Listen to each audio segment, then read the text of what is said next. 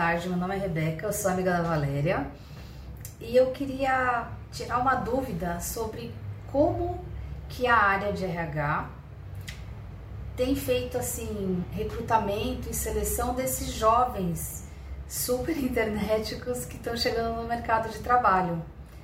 Porque às vezes eu acho que é tão difícil prender a atenção, é, despertar o interesse deles uma vez que eles têm um recurso de, de celular, de acesso a várias informações em tempo real e em pouco tempo, que eu imagino, na minha santa ignorância, que talvez a forma de recrutar, selecionar dinâmicas tenham sido mudadas para que ele se sinta interessado em determinadas empresas e até se prepare para poder concorrer a uma vaga.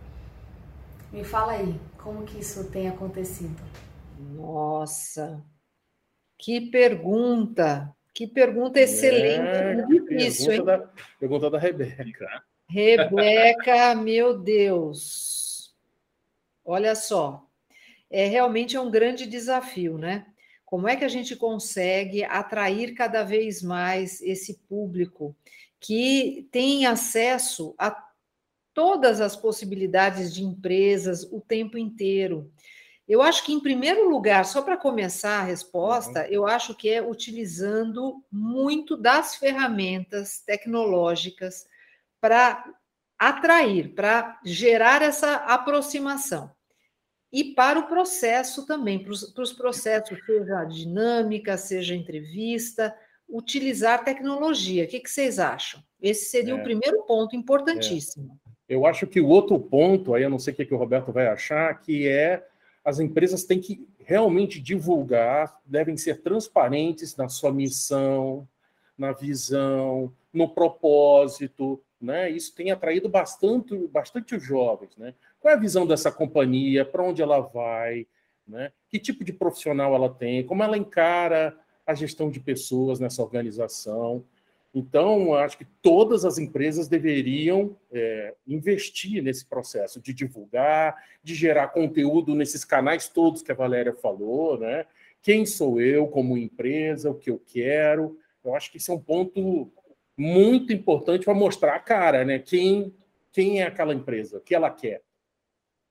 É, eu acho sim, eu acho que as empresas, é, assim como qualquer processo, né, dentro do mundo organizacional, ele se aperfeiçoa, né? E recrutar as pessoas através de ferramentas tecnológicas é o, é o que está acontecendo agora. Né? Acho que o principal ponto que acontece aí é que é, é, a gente avalia, né, as empresas avaliam se existe um fit, um fit cultural, né, que é o termo que se usa, se a pessoa está encaixada na cultura da empresa. Então, a, a, a, ferramenta possui uma série de questões que se identifica esse tipo de coisa. Né? Então, como é que você responde né, é, de forma adequada essas questões? Primeiro, você tem que conhecer a empresa, né, você tem que entender qual é o propósito da empresa, você tem que é, é, entrar ao máximo, ampliar o teu conhecimento da cadeia onde a empresa participa, ver se tem sentido você trabalhar nela, e isso facilita, sem dúvida, você responder né, e ser bem sucedido nesse processo de identificação de fit. Né? Mas você não pode esquecer também que, como é um processo, provavelmente você vai ter aquela conversa, o tete a tete com o chefe, o tete a tete com o, o recrutador, né? E isso aí você não pode perder de vista, não vai ser só tecnologia, não. É, e... e eu acho que tem um ponto importante para as empresas, que é entender cada vez mais este público né, que ela está trazendo. Então, é, não ficar isolado olhando a, a sua própria maneira, mas conhecer como é, esses processos e dinâmicas é, estão sendo feitas, é, estão sendo feitos pelo mercado como um todo. É, olhar para dentro também com relação a quais, é, quais serão as instalações oferecidas, é, quais recursos, estruturas que podem ser oferecidos e que estão dentro das expectativas desse público, porque são muitas vezes diferentes. Entender se é, é um público que, ou para uma posição ou área, onde o trabalho remoto é uma re realidade é, mais proeminente. Então, não adianta tentar atrair para uma posição presencial posições que hoje são feitas totalmente à distância, de forma remota. Você não vai conseguir atrair mesmo. Então, entender cada vez mais esse público, ouvi-los, eu acho que é fundamental. Fundamental. E, e, se eu puder só adicionar, gente, vamos simplificar os processos. Tem alguns processos que é uma burocracia, são formulários, milhares de testes. Antes, Antes de você terminar e submeter seu currículo, você tem baterias de perguntas, muitas não estão nem relacionadas, meio aleatórias. Então, eu acho que isso é importante. E não esqueçam, esses candidatos são consumidores e têm um poder de voz fortíssimo. Então, eu estou com a Valéria, estou com o Roberto, escutem, entendam e ajustem seus processos para esse público específico. Senão, vai desandar. É isso aí. Olá, meu nome é Cecília, tenho 25 anos e trouxe aqui algumas dúvidas. É, atualmente, as empresas estão valorizando mais o funcionário que tem bastante experiência naquele setor, naquela área, ou a parte técnica, suas formações e graduações? O que, que é mais valorizado atualmente? Puxa vida, eu acho que são essas duas coisas e mais umas quatro ou cinco. Eu acho que tudo conta, né? Mas eh, brincadeira, né? A parte, é, eu acho que é a capacidade de aprender. Eu acho que cada vez menos o passado conta e cada vez mais o que é que você pretende para o agora e para o futuro, né? Como é que você vê a sua carreira, o seu aprendizado, que é que você desenha para você? Eu acho que isso atrai bastante, não? Eu acho que tem uma questão importante aqui, é o seguinte, eu acho que o que a empresa quer é que a pessoa que vai trabalhar nela tenha repertório, né? Para você ter repertório, você tem que combinar as duas coisas. Ah, mas eu não tenho experiência. Ok, mas não quer dizer que você não vai ter vivências que vão te ajudar né, a fazer um trabalho. Né? Então, acho que você que tá, é jovem, né, que está estudando para adquirir aquele o banco, tem o banco de escola, né, exatamente para conseguir se recolocar, mas você tem que aproveitar e se envolver numa série de, de, de etapas de projetos, como tentar hackathon, por exemplo, tentar algumas iniciativas de empresa, né, você tem que se envolver exatamente para criar vivência, porque a partir do momento que você cria vivência, pode não ser uma experiência numa empresa, né, durante muito tempo, mas essa vivência te ajuda e vai te dar repertório. Né? Enquanto você participar da entrevista, Claro que o selecionador, claro que a empresa vai perceber que a combinação das duas coisas estão ali naquele candidato. É, eu acho que vocês já disseram tudo, né? Que é a capacidade de aprender, de mostrar o potencial, né? A vontade de aproveitar as oportunidades, é isso que, que isso, isso pesa bastante na hora de uma decisão por um candidato ou outro. Então, vai em frente, Cecília, vai, vai, vai dar Quer certo. saber uma outra coisa que também é bacana? Quando for numa entrevista, se prepare, conheça a respeito da empresa, do segmento e dos produtos ou serviços que essa empresa faz. Dá uma olhadinha quais são os planos dessa empresa e aí quando você se apresentar, fale, olha, os planos têm muito a ver com os meus também, né? Das coisas que você busca, do que você gosta, né?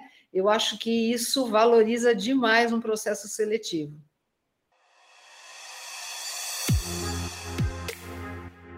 como se destacar dentro dessas novas empresas que estão surgindo no mercado, as grandes fintechs e as startups? Como se destacar dentro delas?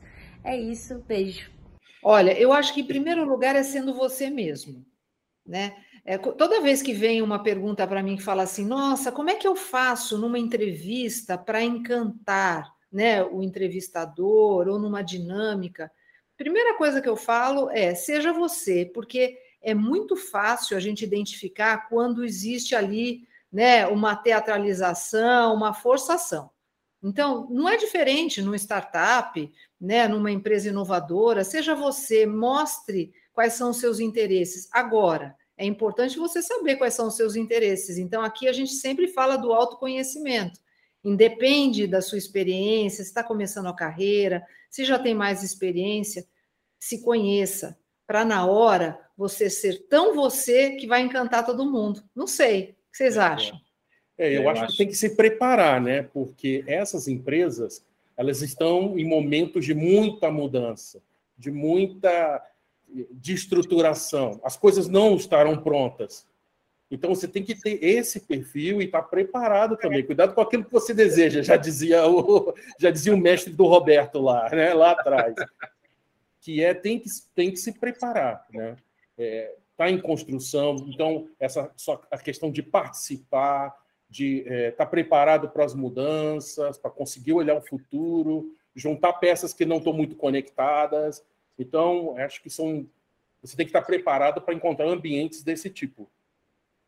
É, eu, acho que além, acho que além da pessoa demonstrar a disposição né, de entrar, de repente, em algumas, alguns segmentos desconhecidos, né, né, aquela vontade de conhecer o novo e de criar e gerar alguma coisa de valor dentro de uma, de uma situação totalmente inusitada, né?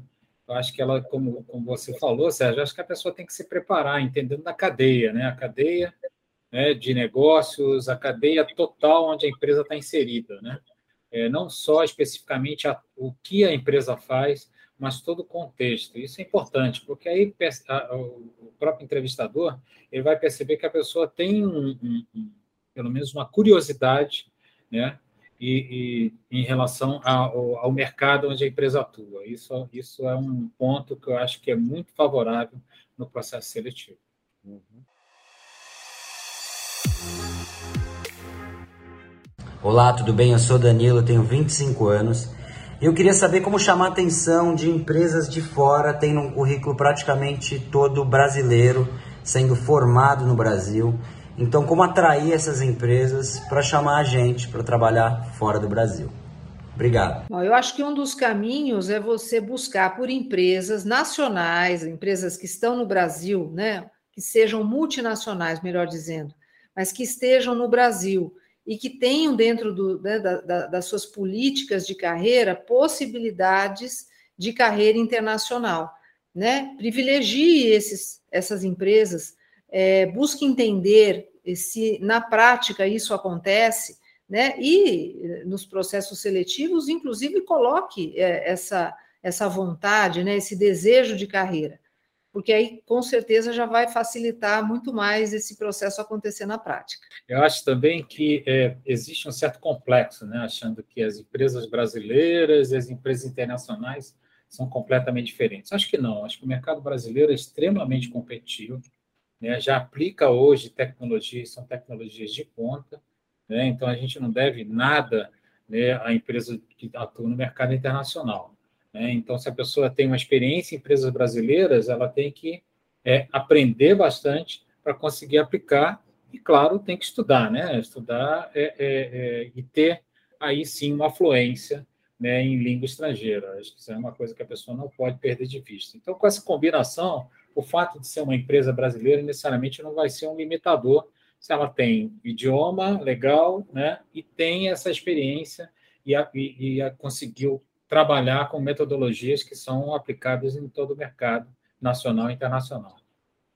Eu, eu acho que a gente podia falar em procure essas empresas também lá fora e se cadastre, procure headhunters lá fora, busque é, fazer cursos internacionais, tem muitos gratuitos, porém tem um ponto muito importante, Danilo, que é o, o Visa, né? autorização para trabalho no exterior. Se a pessoa tem uma outra, uma dupla nacionalidade, claro que, vamos dizer assim, é, é um ponto positivo. Agora, se você é, você é natural do Brasil, fica muito mais difícil você fazer uma ponte, uma conexão direta, fica muito complicado. Por isso que a Valéria falou faz também todo sentido de buscar, se esse é o caminho que você deseja, que eu também concordo com o Roberto. Empresas nacionais têm desafios e têm oportunidades, às vezes, muito maiores que, que as multinacionais, porque muitas vezes a execução só está aqui, a estratégia não. Então, é, a busca dessas empresas podem criar oportunidades para você ter uma, uma, uma, uma, é, uma, morar fora financiado pela empresa com a sede aqui no Brasil. Então, boa sorte aí, Danilo.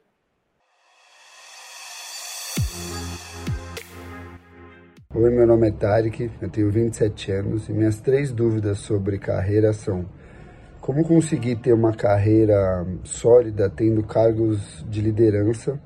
e aí eu entendo que ele está é, perguntando como é que você pode ascender na carreira, né? Pode chegar a ser uma, um líder, né? É, e o sólido, quer dizer, talvez numa perspectiva cada vez mais crescente, né? É, eu acho que a gente falou aqui em outras, outras respostas, é, é se preparando. Se o seu foco é, é, ser um líder, a ser um gestor de equipes cada vez maiores, enfim, ou líder de projetos, a necessidade de se preparar constantemente, né? Preparar tecnicamente, se preparar enquanto é, é, como gerenciar né, grupos, como levar né, grupos a atingir resultados esperados, que é isso que um líder faz, alcançar resultados através das pessoas.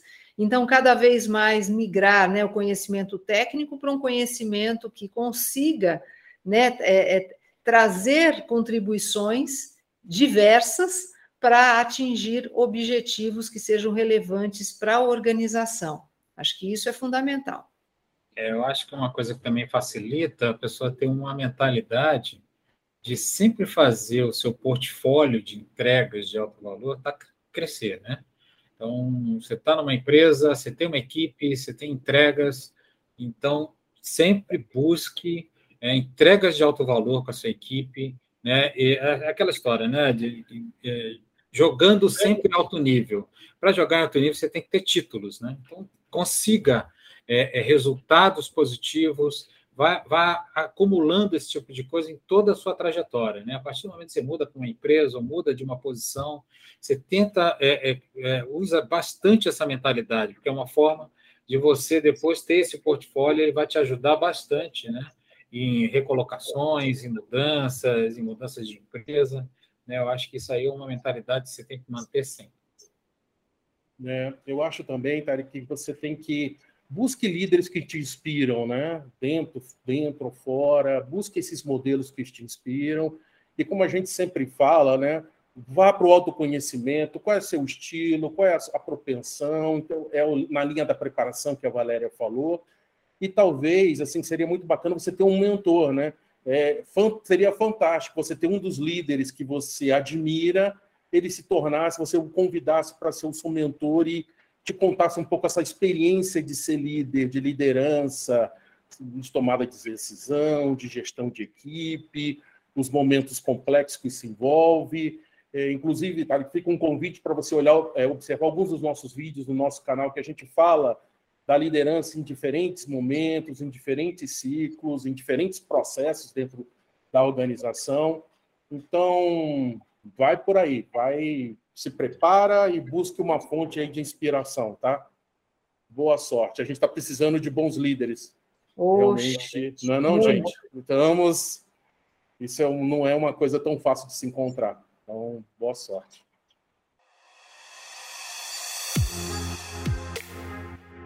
Como conseguir oportunidades para ter experiências internacionais é um pouco mais ampla, né? É, essa é. pergunta. É. Nós tivemos uma outra falando de carreira internacional, mas essa é um pouco mais ampla. Bom, experiências internacionais, você pode fazer um curso, né? Ou vários cursos, é, tirar um ano sabático, né? E fazer viagens, viagens já com planejamento de aprendizagem de novas culturas, né? Fazer uma integração para aprender um novo idioma é, ou pode é, também é, trabalhar, né? Seja através de uma empresa multinacional ou, quem sabe, já tendo um visto em outro país, facilita demais, né? Buscar uma posição em outra, né, numa, numa empresa fora, né? É, eu acho que cada vez mais com a globalização, é, é, as oportunidades internacionais elas vão ficando mais próximas, né? Já não é uma coisa tão impossível. Diria, inclusive, que o trabalho remoto, muito embora acho que quando a pessoa fala em experiência internacional, ela quer viver, né, é, a nova é, realidade é, presencialmente. Mas eventualmente você pode começar a se preparar para uma experiência internacional, eventualmente trabalhando de forma remota para uma empresa é, fora, né? Se você trabalha com tecnologia, isso fica cada vez mais mais fácil, mais real, né? Ô, Valério, pegando um gancho no que você está falando, é, e também a gente já falou disso no nosso canal, o networking, né? Quem Sim. sabe você, você uma das opções aí dentro do que a Valéria falou é fazer uma rede de montar sua rede de relacionamento, tem tantos canais pelo LinkedIn, pelo todas as redes sociais, começar acho, com o primeiro passo, formar essa rede, conversar com pessoas. Claro que é importante você ter o seu um, pari, um país de origem, você ter mais ou menos na sua cabeça formada o que, que você quer, não dá para ser tão aleatório assim, né? É no Oriente, é nos Estados Unidos, na Europa, são culturas diferentes, né? E formar uma rede de relacionamento, né, Roberto? Pode ser um começo de conhecer pessoas, já conhecer um pouco de cultura, ver quais são as oportunidades. Pessoal, por exemplo, o pessoal está falando muito no Canadá agora como um local que está gerando muitas oportunidades para pessoas que têm um determinado nível de especialização. Então, pode ser um caminho também. Né? Austrália, né? Austrália, Austrália, tem sempre boa, muitas oportunidades, né? Uhum. É, eu acho que se a pessoa trabalha numa empresa, né, é importante primeiro ela declarar isso. Né? Se a empresa oferece uma oportunidade de experiência internacional, né? E a pessoa tem que ter foco, né? Acho que realmente é, tem que existir uma preparação, tem que declarar, tem que estudar a respeito, tem que fazer como o Sérgio comentou em relação a network, contatos, começar a viver esse ambiente externo, né, independente de estar trabalhando no Brasil, de forma que quando surgir, você vai estar preparado. Né? Então, acho que a busca de constante de, de cursos também, é, fora, mesmo que seja online, né, isso também facilita, porque amplia o network externo né, e vai te dar um nível de exposição. Né? Então, acho que é foco e aumentar esse nível de exposição. Não esqueça de declarar dentro da empresa, se você já trabalha numa empresa que tem é, oportunidades fora. Né? E como ter uma carreira longa e duradoura em uma única empresa? Obrigado. Olha, é, o que eu posso dizer a respeito é o seguinte: as empresas elas mudam. Né? A cada ano, quando tem uma nova meta, ela muda. De repente, a cada seis meses ela muda. Né? Então, ficar muito tempo numa empresa necessariamente não quer dizer que você vai estagnar. Né? Então, é, você tem que, primeiro, é, entender esse, esse momento né, que eu, do ambiente organizacional, né, de que tem que existir sempre uma renovação. A empresa, de repente, tem que rever seus produtos, rever seu mercado, rever seus clientes, e você tem que ser um agente de mudança disso, né? uma pessoa que vai influenciar e que vai dar as ideias e que vai contribuir efetivamente para essa empresa se manter perene. Né? Isso aumenta, tua, sem dúvida, a tua longevidade dentro da empresa, a meu ver. O que, que você acha? Eu, eu, eu, acho, eu acho que, assim, para se ter uma vida longa né, numa organização, você nunca pode ser o mesmo né? Talvez é um pouco do que você falou, Roberto. É, você precisa é, se desafiar é, o tempo inteiro e nunca se acomodar. Eu acho que a longevidade ela é o quanto você continua agregando valor àquela organização. E pode, pode ser em áreas diferentes, em posições diferentes, ao longo de um, sei lá, de décadas, né? É, mas nunca se acomodar. Eu acho que isso talvez seja o, o, o principal. É. Sinceramente, eu não tenho nada a acrescentar que vocês falaram. Acho que vocês falaram tudo. É isso aí.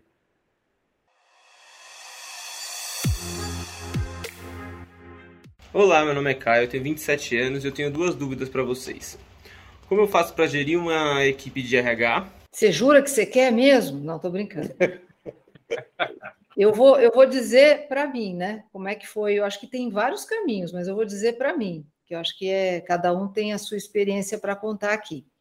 É, para crescer, né, como uma gestora de recursos humanos, alcançar, né, o cargo de ser a, primeira diretora, enfim, é, foi passar por todas as áreas possíveis que eu consegui. Então, assim, para você entender de todas as áreas, nada melhor do que você ter oportunidades. Então, trabalhar em recrutamento e seleção, trabalhar em desenvolvimento, trabalhar em remuneração, trabalhar em benefícios, trabalhar na folha, né? Você cria aí uma visão cada vez mais completa de recursos humanos e com certeza vai te ajudar muito, né? a ser uma, uma liderança inspiradora. É, mas nunca sendo a técnica, porque tem alguém que você vai ajudar a crescer também. Então tem que deixar ele ter o espaço de atuação. Mas uma vez que você sabe como faz, você sabe muitas vezes como orientar, né? Então esse foi o meu caminho. Não sei vocês, o que, que vocês acham? Olha, eu acho que gerar equipe de recursos humanos, bom, não sei a opinião de vocês, mas é como gerar as outras, assim. É, é, talvez tenha alguma particular, bom, qualquer área, né, as áreas de distintas áreas têm as suas particularidades, mas as expectativas do time são, são, são iguais de qualquer outro time na, na, minha, na minha visão. Então, Caio, é a mesma coisa, né?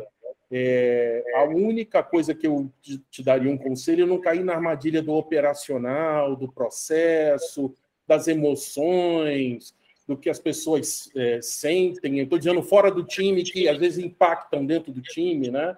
Então, é alguns cuidados eu acho que você precisa ter, mas no mais, é, putz, é, como o Roberto fala, é jogar lá nos resultados, é tratar com a transparência, estar tá preparado para ser esse líder, entender os ciclos, entender o seu estilo, o autoconhecimento. Eu acho que acho que é mais é. ou menos por aí. Então, eu acho que tem um desafio né, em gerir RH, né, porque, de uma certa forma, o RH ele, ele tem uma função assim, de modelar a empresa, né? o que exatamente a empresa né, definir em termos de, de, foco, de estratégia, de propósito. Né? E, e, e, a, e, o RH ele tem que emular isso. Né? Na verdade, tem que existir dentro da equipe de RH essa disposição e esse entendimento de como que a empresa tem que ser modelada. Né? Então, acho que isso você, como gestor de RH, não pode perder de vista. Claro que você tem que ter é, é uma equipe complementar, isso é fundamental. Né? Não tente compensar né, a parte operacional, tem uma equipe que se complemente, né? É, é, e, mas é, crie esse, esse, esse ambiente né, único, esse, essa, esse mindset único né, de como que a empresa tem que, que ser é, é adequada e qual é o papel da equipe de RH nisso.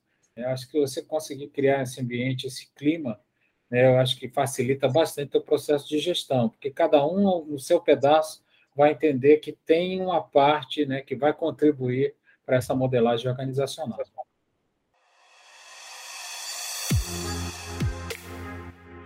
E como eu faço para encaixar é, profissionais dessa área dentro de equipes multidisciplinares? Muito obrigado, um abraço. Bom, eu, eu, tive uma, eu tive algumas experiências nesse sentido. É, não adianta achar que a equipe de RH vai entender de marketing como um profissional de marketing, né? Ou de finanças, dependendo do projeto. Eu acho que cada um traz para o projeto a sua área de expertise e o seu conhecimento. Porém, se você tem uma área de recursos humanos dinâmica, que conhece do negócio, se os seus profissionais conseguem, entendem, discutem, isso facilita muito, né? De conhecer o processo, qual é exatamente o objetivo daquele projeto. Então, Caio, o que eu diria para você é o seguinte: envolva essa equipe de recursos humanos com negócio e entendam os conceitos de projeto e que aportem com as suas fortalezas, com o que mais conhece, que é o conhecimento e o know-how da área de recursos humanos. Eu acho é extremamente importante né, é que o profissional de RH tenha o conhecimento do negócio. Isso aí é uma coisa que se fala há 20 anos, 30 anos. É, e isso não se não perdeu de. Não, isso aí não foi esquecido. Se você é RH, você tem que entender de RH, mas você tem que entender no negócio que você está atuando. Essa é a condição importante para você é, é, atuar.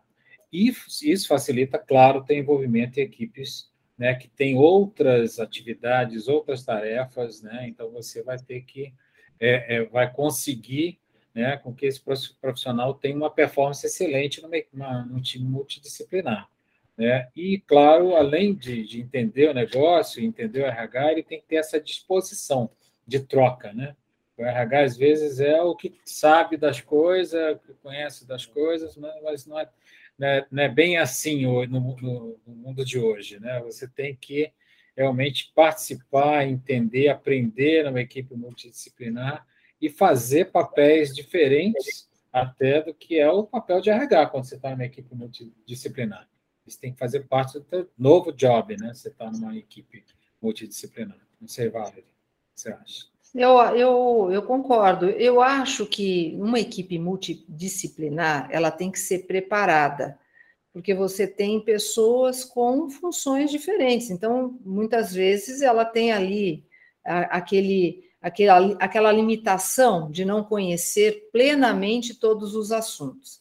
Mas se essa equipe multidisciplinar ela é bem preparada com ferramentas para um trabalho em equipe, e tem clareza com relação ao objetivo desse trabalho, do projeto, enfim, todos têm condição de participar com igualdade, né? Porque, na verdade, você tem que ir um pouco além da sua, da, da, da sua rotina do dia a dia.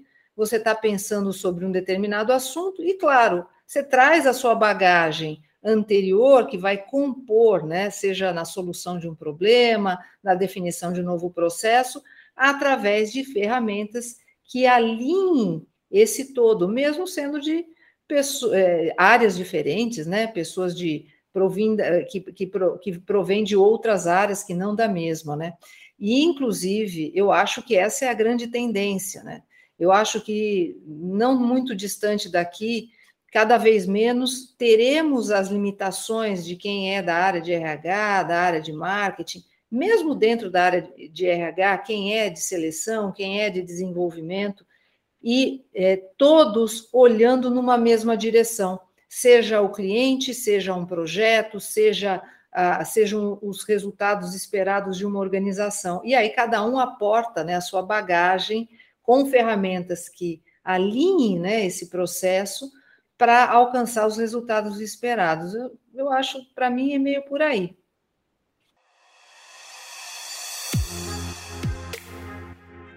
Fala pessoal, tudo bem? Eu sou Rafa, eu estou aqui para perguntar para o time do Três Tons como se preparar, como uma pessoa pode se preparar para seguir uma carreira de empreendedor, tá?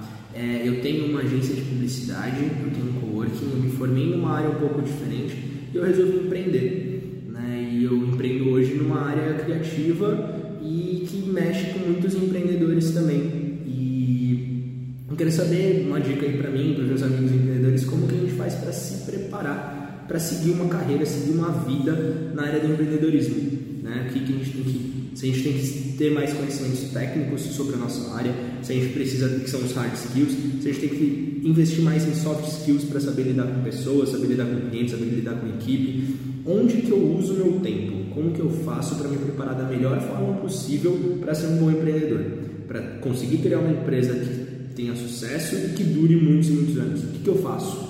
Olha, eu acho que para empreender, a gente vai voltar meio no que a gente fala sempre, né? A gente precisa se preparar, né? Você quer empreender em qual área? A área, a área da sua formação, relacionada à área da sua formação, uma área completamente diferente é, aonde, né? É, é importante você definir o que, né? Em primeiro lugar, e se preparar, ler, conhecer, né? Aprender a partir da experiência de outros, né? E para em, empreender, é, eu quero trazer novamente o tema é, mentoring. Né? É muito comum é, alguém que está buscando empreender né, um novo negócio ele buscar um mentor que tenha experiências com isso, às vezes até relativo ao, ao mesmo negócio, para ajudá-lo a pensar, né? A dar os primeiros passos, do que, que é necessário conhecer, trazer um pouco da sua vivência, né? ajudar até, às vezes, né, a pensar como estruturar essa empresa. Né? Então, um processo de mentoring, para isso também é muito importante. Que eu acho, né, assim, que além do, claro, das, do, do conhecimento do, do, negócio, né, e do, do, segmento onde a pessoa vai, vai ser empreendedora, né, é, eu acho que ela tem que querer né, ser um, um, líder, querer ser um líder de, de uma empresa, ser, querer ser um líder de um segmento, querer influenciar a cadeia, querer ser uma referência. Eu acho que a partir do momento que a pessoa quer, ela vai claro, tem que se preparar para isso, né? É, é, isso facilita muito, entendeu? Porque aí a, as pessoas que vão trabalhar na empresa junto com ela, vão perceber que tem alguém com clareza né, do, do objetivo, que consegue, uma pessoa que consegue inspirar, uma pessoa que consegue ser uma referência técnica. Né? Então, acho que parte primeiro né, de um desejo, né, não só de empreender, mas também de um desejo de fazer diferença. Né? Porque senão, realmente, a pessoa pode simplesmente abrir uma empresa, aí daqui a pouco vai fechar e abre outra, daqui a pouco vai fechar. Né? Eu acho que é, é um pouco diferente, né?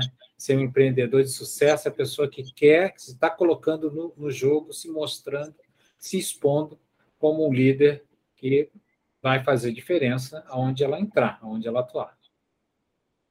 É, do empreendedorismo, acho que tem várias facetas também, né? Acho que vocês, você, o Roberto e a Valéria falaram de várias, mas eu queria destacar uma, que é essa capacidade de conectar, de criar redes colaborativas, né? Você fala muito no ecossistema que o, que o seu negócio está inserido, né? É, é uma cadeia de fornecedores, de contatos, de parceiros dos mais diferentes tipos, e muitas vezes eu vejo as pessoas meio que subestimam, pensam o negócio como como o processo nele mesmo, um início, meio fim, está bem estruturado, são ideias, é inovador, tem tecnologia, blá, blá, blá, blá, mas às vezes falta essa conexão, essa visão um pouco mais ampla, onde ele está inserido e todo esse ecossistema. Então, eu queria, Rafael, alertar para isso, né? a importância de estar tá conectado com, com esse ecossistema, entender o ecossistema que seu negócio está inserido e fazer as conexões e estar dentro dessa rede de colaboração, isso é fundamental. Bom, e, e a segunda pergunta? É a que segunda eu, pergunta do Rafael. O que escolher, hard ou soft? Olha, eu acho que não tem como escolher. Precisa de tudo. Eu acho que precisa do hard, precisa do soft. A gente vê alguns livros falando, não, agora o que importa é a inteligência emocional. E aí a gente segue nesse caminho, né? A gente pode colocar aí dentro do soft, do soft skills. Ah, não, agora a gente precisa conhecer mais as novas tecnologias. A gente precisa de tudo o tempo inteiro, mas tudo tem que estar ligado com aquilo que você deseja para você. E você percebendo também é, qual é o seu nível hoje né, de preparo em hard skills, em soft skills. Né?